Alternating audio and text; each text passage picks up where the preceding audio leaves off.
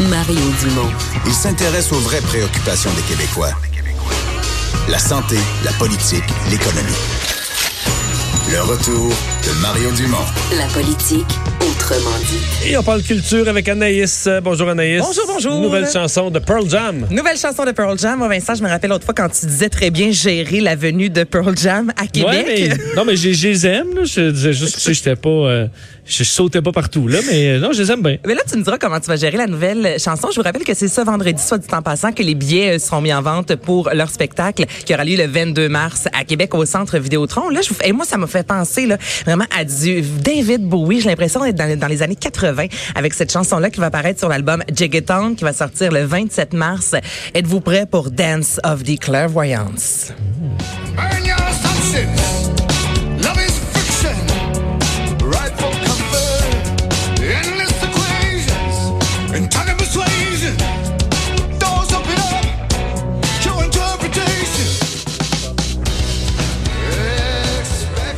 On est dans le rock, il y a une sonorité pop, électro. Comment vous trouvez ça, les gars? Ah, moi, je pas ça. Ouais. Ben, il me semble que c'est meilleur que du Pearl Jam. Mario, c'est cruel, ça. c'est plus, c'est plus rythmé un peu. euh, Ben, c'est vraiment plus rythmé. C'est pour ça, les trois, on disait qu'on n'était pas des fans de Pearl Jam et les trois, on aime la chanson. Donc, Bon, effectivement, euh, on a, tu sais, je l'entends, là, à première oreille, je dirais pas, mon Dieu, ça, c'est vraiment du Pearl Jam euh, pur et dur. Donc, cette chanson-là, je trouve ça vraiment bon. J'ai bien hâte d'entendre Bon. l'album, finalement. Peut-être Ben oui. que les purs et durs vont faire que c'est que l'album, c'est ça. Ça se peut, ça aussi. Qu'est-ce que t'as dit? Il sort quand l'album de Le 22 mars. 27 mars, excuse-moi. Le 22, c'est le passage à Québec. 27 OK, donc, mars quand ils vont passer à Québec, leur nouvel album ne sera pas sorti. Non, mais là, ils vont jouer des chansons. On est à cinq jours près. Jamais je créerais que- qu'ils vont pas jouer quelques chansons. Il y a une limite à se scooper. Mais comme- Euh, Anaïs, moi qui est un fan de The Crown, entre autres, là, une série sur la famille royale. Eh boy. Euh, ben là, je vais pouvoir écouter une autre série, mais une série animée sur la même famille royale. Oui, c'est complètement différent. C'est HBO Max qui a annoncé avoir commandé une série animée, comme tu l'as dit Vincent, sur la famille royale qui va s'intituler The Prince. C'est produit par Gary Janetti qui a signé les Griffin, Will and Grace et Family Guy. Donc ça donne le OK, ton. c'est pas fait par les gens de South Park, là. Non, mais on n'est Ben, pas Family loin. Guy, c'est pas, ouais, c'est quand même pas loin. On ça être de gras. Une grosse coche moins pire, quand même. Là, si vous avez quelques Oui. secondes, allez faire un tour sur la page Instagram de ce producteur-là, Gary Janetti. Lui, depuis quelques temps déjà, il met bon souvent la photo des, des, des gens de la famille royale avec un petit garçon, George, qui a 6 ans. Et c'est ce qu'on va suivre dans la série. Donc, ce sera les péripéties de la famille royale vues au travers des yeux d'un jeune gamin. Et quand je vous dis que c'est cru et très satirique, lorsqu'on a appris en fait que Meghan Markle, entre autres, voulait se retirer de la famille royale, là, on voit Meghan et Harry et à côté, le petit George Mais ils sont en 6 bonhomme, ans. Non, non, eux sont pas en bonhomme. T'as le petit garçon de 6 ans au montage photo.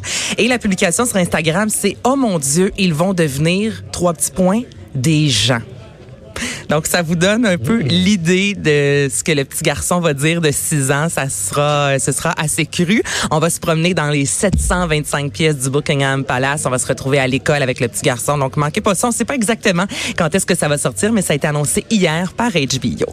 Et grand événement à Paris euh, ce soir. Mais on est déjà le soir présentement à Paris. Là. Pas mal là que ça se passe. Ouais, c'est pas mal là que ça se passe. Jean-Paul Gaultier qui tire sa révérence à l'âge de 67 ans. Après 50 ans de carrière, il tire sa révérence euh, de la haute couture. Donc, il va continuer tout de même à créer et euh, il ne fait rien comme les autres. Donc, je vais faire entendre on- un communiqué de presse euh, visuel et audio qui a été lancé la semaine dernière dans les médias.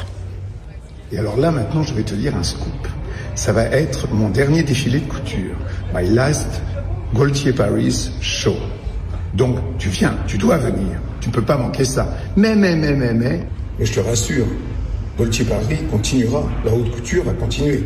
J'ai un nouveau concept. Je te raconterai tout ça après, tu sais, je te le dirai. Donc, le nouveau concept, un nouveau projet dont il est euh, l'instigateur, mais ce sera la fin ce soir au théâtre euh, Le Châtelet. Et Jean-Paul Gaultier, c'est les fameux corsets euh, au sein euh, conique. On pense à, Madonna dans les années 90. C'est quand même lui qui a signé ça. Il a collaboré, entre autres, avec Kurt Cobain. Moi, je ne savais pas qu'il avait travaillé avec Nirvana. C'est aussi lui à qui on doit la marinière, donc la fameuse mode des marins lignés noir et blanc. On a vu des robes, entre autres, les chandails. Ça, c'est tout Jean-Paul Gaultier. Et ce que j'aime beaucoup, c'est lui qui a décidé de faire porter des jupes. Et là, on parle pas d'une jupe écossaise. On n'est pas là, mais les jupes pour les hommes. Lors du défilé en 1984, et Dieu créa l'homme. Et lors de son défilé, il avait dit, un homme ne porte pas sa euh, masculinité sur ses vêtements, sa virilité est dans sa tête. Et je trouve ça beau.